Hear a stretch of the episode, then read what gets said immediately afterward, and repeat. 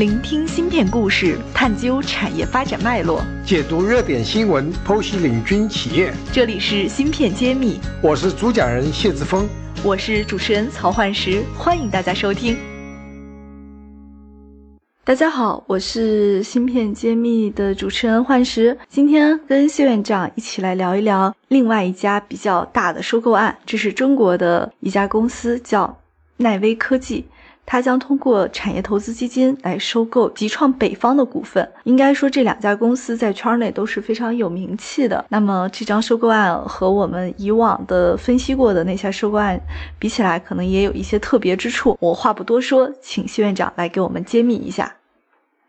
好的，极创北方这家公司呢，我们现呃业绩还是比较出名的，它的产品线也比较广。但是它特别受到大家关注的是两款芯片，一款呢是所谓的触控芯片，另一类呢是指纹识别芯片。大家都知道，我们的手机一定这个都是用触摸屏，这里面都用到触控芯片。那么另外，我们这个苹果从苹果五开始，iPhone 五就开始有这样指纹识别，这样这个集集创北方呢，在这两个方面呢是比较出名的。哎，我也听过国内有一家做指纹识别芯片比较有名的公司，也是一家上市公司，汇顶科技。但是好像因为现在更多的用了视频，就是那个图像识别之后，它的销货量还是有点下滑呢。对的，指纹识别受到了挑战，就是因为那个用图像识别可能更加方便，因为人是比较懒的，就是原来用密码改成指纹觉得很方便，后来有了这个图像识别，那指纹也也懒得用了。确实也是如此，所以在集成电路这个行业啊，是经常会变化。这个领袖的地位啊，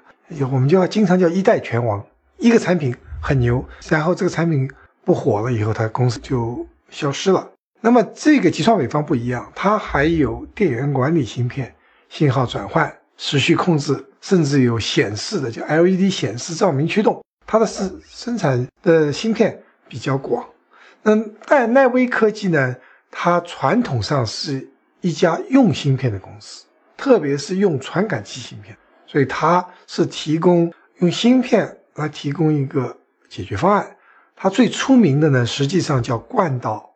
惯性导航，叫惯导产品。这个是一款什么样的产品？就是卫星呃导航中间要用的这样子一个产品。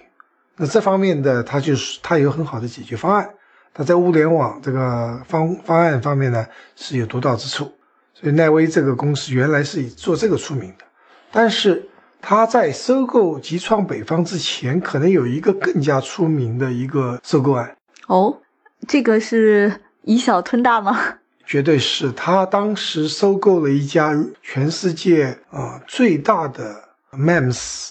代工公司，叫瑞典的 Silex。那家公司，因为台积电是做做所有代工都做，纯粹做 MEMS 代工的那家世界最大，而奈伟科技把那家公司完全收购归于自己的全资子公司。那家公司非常专业，也非常赚钱，在 MEMS 方面，因为 MEMS 这个也叫做微机电。系统这样芯片的加工呢是非常难的，它和集成电路不一样，它主要是一个运动，中间有这个呃机械运动。这种传感器在未来物联网应用方面是非常非常多的。那么他把这家公司购起来，这家公司本身在欧美有很多客户，全世界都有很多客户。那么这样子呢，他就把这个制造技术，传感器 MEM 传感器的制造技术拥有了。然后还有这样子的一个这个能力，把它落户到中国。所以他现在在做一件事，就是在北京亦庄要建一个更加大的一个八寸厂，给全中国的 MEMS 设计公司提供服务。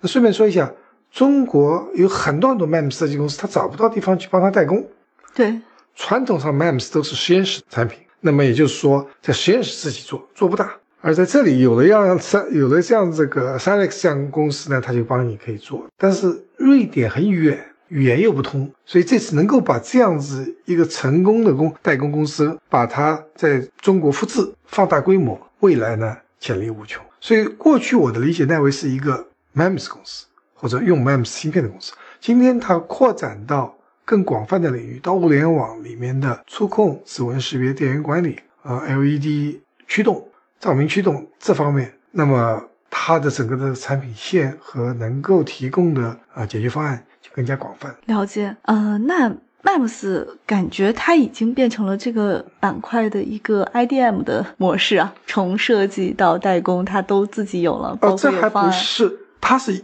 你更它更不像 IDM，它更像一个系统公司，在往下游在走。因为我们过去我们所说的 IDM 公司，像 Intel 和这个 TI 这样公司，它自己拥有自己的生产线，它也拥有自己的设计，它也拥有自己的这个这个封装测试能力品牌，但它不做系统。你没有，你是买不到 Intel 电脑，对，就像你的德州仪器公司做芯片，你会买不到，你可以买得到英特尔芯片、德州仪器芯片，但是华为这样公司你是可以买到华为手机的，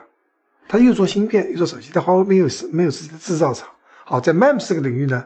蛮奇怪，就是今天它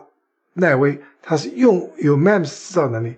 但它没有 MEMS 设计，所以这个 MEMS 制造它是给很多设计公司做服务的，那么它又有集成电路芯片的设计的。所以说，如果看它这个趋势，它一定会有自己的设计能力。如果收购了极创北方，是否就可以补齐这个设计能力呢不？一样，极创北方不做 MEM，极创北方是所有这种触控芯片、指纹芯片都是集成电路设计，不是 MEMS 设计。所以我看到，如果说奈威在补齐 MEMS 设计这一块，它比一般的 IDM 还要强大，因为它会做系统。最起家的，它是一个方案供应商，他做系统方案供应商。所以趋势就是系统公司，像格力啊、华为啊这样的系统公司，包括苹果，它都开始做芯片设计，再做芯片，下一步再到芯片制造，它就穿全产业链了。现在只有三星是真正是全产业链公司，它又制造又设计又做系统，又做解决方案供应商，所以这可能就是说未来的一个趋势。尽管现在大概也只有三星这样做，但三星非常成功，很多企业就会效仿这样的做法。奈威虽然还没有三星那么大，是个小公司，但是它的布局是很清晰的。所以我们一定是看到它除这个收购收购案 s a l e x 和极创北方不是它最后一个，它一定还有更多的啊考量在里面。所以对于这一点，是我们值得是关注的未来它的发展方向和收购方向。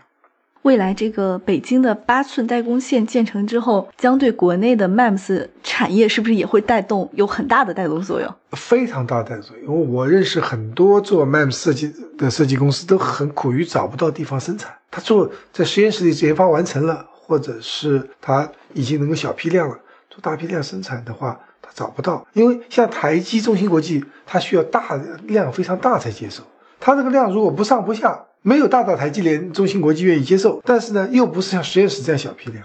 那么这个时候它就需要有这样子一个专业的呃 MEMS 代工厂。那么这里呃奈威是非常合适的一个呃合作伙伴。所以奈威的这个定位也是非常差异化的。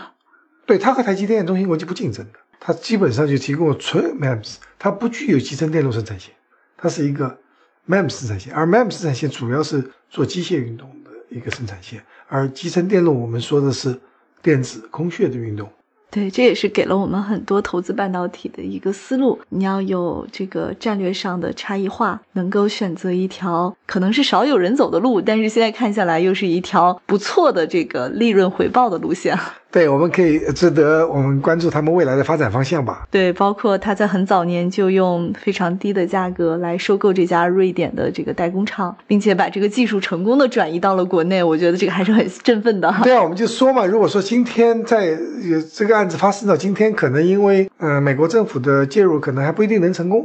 那这个是几年前做的事情，非常棒。我想奈威的股价也因此而拉升了不少啊你们。自己去看，我是不看股票的，但是我想这个这个公司呃有这样子的表现，应该是受到大家的呃追捧吧。好的，本期节目就是这样，然后也欢迎大家持续关注我们的栏目。如果你有什么想探讨的话题，或者你也是我们芯片的应用板块的达人，也请你联系我们栏目组，我们可以一起来芯片揭秘栏目，共同来聊一聊。好的，我们下期再见。感谢大家收听《芯片揭秘》，更多精彩内容请关注公众号“茄子会”。我是谢志峰，我在芯片揭秘等着你。